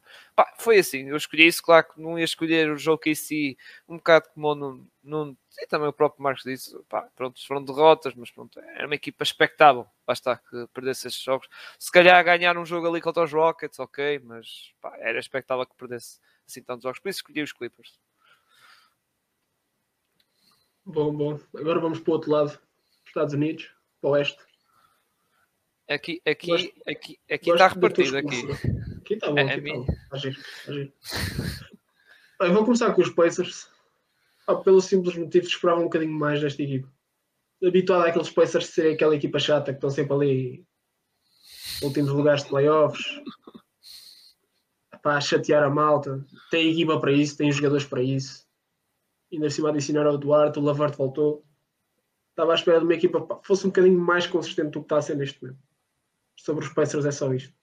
Nuno, Chicago, uma das equipas sensações do Oeste. Olha, eu dei a Chicago. O meu, o meu. Isto, voltando a justificar a escolha de Los Angeles, as minhas equipas de lá tinham sido as equipas do Oeste, que era Chicago e Miami, não tem nada a ver com o jogo. Era por causa da história das piques que eles fizeram aquilo e agora tiraram duas escolhas ao draft. Eh, e foi só por causa disso, não há razão nenhuma. Mas eu acho que ehm, por causa do tempering, estou, estou a dizer. Mas eu acho que eh, se tivesse a olhar assim um bocado mais seriamente, eu acho que concordo. eh, eh, para mim, faz, faz sentido foi a tua escolha, Marcos, do- dos Pacers, porque acho que de facto eles têm mais ou menos a equipa que tinham ano passado, ou têm, tiveram um- uma melhoria em termos de, de, de treinador, porque para mim o, o Ricardo é dos melhores treinadores da liga e acho que o Carlisle não está, por exemplo, não está a aproveitar muito bem o Sabonis, que eu não morro de amor pelo Sabonis, mas eu acho que eles não têm ninguém que consiga criar muito jogo ofensivo, o jogo ofensivo para os outros e acho que dentro das opções que eles têm, o Sabonis a estar a criar ou no posto alto ou criar, ou a passar a partir do posto baixo, fazer aquilo que ele faz, ainda é a melhor opção que os Pacers têm e acho que ele não tem, não tem aproveitado assim grande, grande coisa e acho que no geral realmente a equipa está um bocadinho mais abaixo daquilo que se esperava. Portanto, eu acho que a tua escolha faz mais sentido do que a minha. É, E sobre essa história do tempering, isso também é giro. Porque acho que a segunda, a segunda pick dos Bulls é só em 2026 e os Heat só têm um- uma de segundo round em 2028. Por isso é pá, estamos bem, tranquilo. Não quiseram. Epá, 10 milhões foi o que se falou ao início, nada. Uma pick primeiro round também se falou, nada. Sim, na verdade, na verdade, a culpa a ser de. A culpa, obviamente, é do infrator, mas a, a culpa do infrator não ser punido como deveria ser é mais da liga do que necessariamente do infrator. As equipas vão continuar a fazer isto e são, fazem todas o mesmo. Sim, para perder picos segundo round, especialmente daqui a 8 anos. Está-se bem. Uh... Gonçalo, Toronto, porquê? Uh, assim, também não tem estado muito, muito bem. Acho que também, é assim, expectativas para esta equipa também não, não devem ser muito elevadas, não é? Porque também não têm a qualidade que, que tiveram um ano passado ou há dois anos. Não, não, é, é, isso é, é óbvio. Uh, mas acho que esperava um bocadinho mais com uma equipa com, com Siakam, com Van Vliet, com uma boa rotação. Agora, certo que agora o Dragic, apesar de também não estar a jogar, mas também é menos um, porque também tirou alguns dias devido a problemas pessoais, não, não, não está presente na, com a equipa apesar de ele também não estar propriamente com a equipa, porque está, está à espera de um, de um buyout, segundo aquilo que se, que se sabe. Uh, mas esperava um bocadinho mais também. Uh, a entrada do, do Siakam não digo que piorou a equipa, mas quer dizer, já estavam habituados a ter o, a ter o Scottie Barnes ali naquele, naquela posição e depois entrou o Siakam, obviamente por, por motivos óbvios, não é? Melhor jogador que o, que o Scottie Barnes. Essa equipa sentiu um pouco dessa, dessa mudança, tem-se sim também se ali um, a adaptar um pouco relativamente a, a, isso. Mas foi por isso, foi uma equipa, não digo que esperava mais da, da equipa, mas uh, não digo que esperava mais no sentido de playoffs ou isso, mas esperava um bocadinho mais tendo em conta as peças que, que ele tem. Mas foi, foi por isso. Uh. Uh, pá, escolhi os Miami, embora aqui o, o Marcos não vai, não, não vai gostar muito, não é? Pá, eu escolhi, eu escolhi porque pronto, pá, fugiram, fugiram à porrada dos Jokic, tiveram medo dos Jokic, que é isto? Estava à espera de. Estava à espera. De... O quê? Veio os irmãos Jokic, ah, Butler não joga. Até depois quando aí vai simular a lesão lá do dedo ou caraças, pá. Que é isto, eu, não, a fugir à luta. Eu, eu ainda, ainda desculpa, estava à espera do, da ação do, do Aslam mas acho que ele tinha lá a volta dele lá na arena, estás a ver? Mas tiveram que os mandar lá para cima para não dar. Ah, agora, agora não sei se tu viste, agora vou dar, vou dar um plug aqui ao PIS TV. Uh, eh, ele, o Joaquim disse: não batemos em velhos. Por isso, já agora ah. siga no Twitter o PIS TV que tem pá, coisas muito engraçadas. Então, do Cole Anthony é um espetáculo. Cole Anthony realmente é. Cole Anthony, pá, sim. Não, mas, mas agora falando, falando a sério, uh, pá, de, da semana, prontos, fizemos o podcast até agora, os Miami tiveram quatro jogos em que perderam três. É, prontos, perderam contra os Timberwolves por uma dúzia de pontos, ganharam aos Bulls, a única vitória deles, e pronto, foi um jogo assim, pronto, estava-se à espera ali, disputado até o fim, e isso, por três pontos. Depois perderam contra os Denver Nuggets, que já falámos aqui que é uma equipa que está muito desfalcada, eh, sem, eh, pronto, Jamal Murray já sabemos todos, mas sem Michael Porter Jr., e agora foi contra os Cavaliers que pronto, falei há pouco, uma vitória assim, algo bem pesada. É verdade que uh, tem as suas lesões, o Banana Bay também agora tem uma lesão uh, do CL no dedo. Uh, mas pronto, eu esperava mais um bocadinho, sinceramente, os Miami esta semana. sinceramente, se calhar mais uma vitória ou outra. mas de resto, pronto, também concordo com, contigo também, com, com os Indiana Pacers também nesse sentido, mas acabei por, lá está, desilusão nisso e pegando também na cena da porrada, fugir à porrada. Sim, sim, isso, isso, para mim, isso para mim, isso para mim é mais importante. Isso para mim, acho que tipo, deixar o resto, estás a ver? E... Isso é que ia dar... Pá, eu nisso concordo, meu. Nessa isso é que ia dar remoção da primeira escolha, pá. Isso é que eu, eu só não pus por vergonha. Por exemplo, neste momento pode dar las méritos, então você vai ao bocado e etc. Pá, não, mas epá, concordo, concordo com o que tu disseste, não, não tenho como, como refutar isso. Não, não esperava perder com os Cavs, não esperava perder com os Nuggets esfalgados. Claro que agora estou a ser o Adebayo durante seis semanas no mínimo. Jimmy Butler e daí, daí aspas, aspas. Só tenho o Lowry e o Hero. E o Hero veio de lesão. Vamos ver que, que se, o que se avizinha aí é um bocado, pode vir a ser um bocado negro. Butler, pelo menos mais dois jogos confirmado que não joga. Pacers e Bucks. Mas vamos ver. Exato esperar. Bem, e é isto, malta. Por hoje. Falta aqui a coisa, pá. Ah, pois Falta é. Eu já dei o meu. Eu já dei já o meu. Já dei, já dei o meu. Ele há um CD Pova no final da taça. Já dei o meu. É fácil.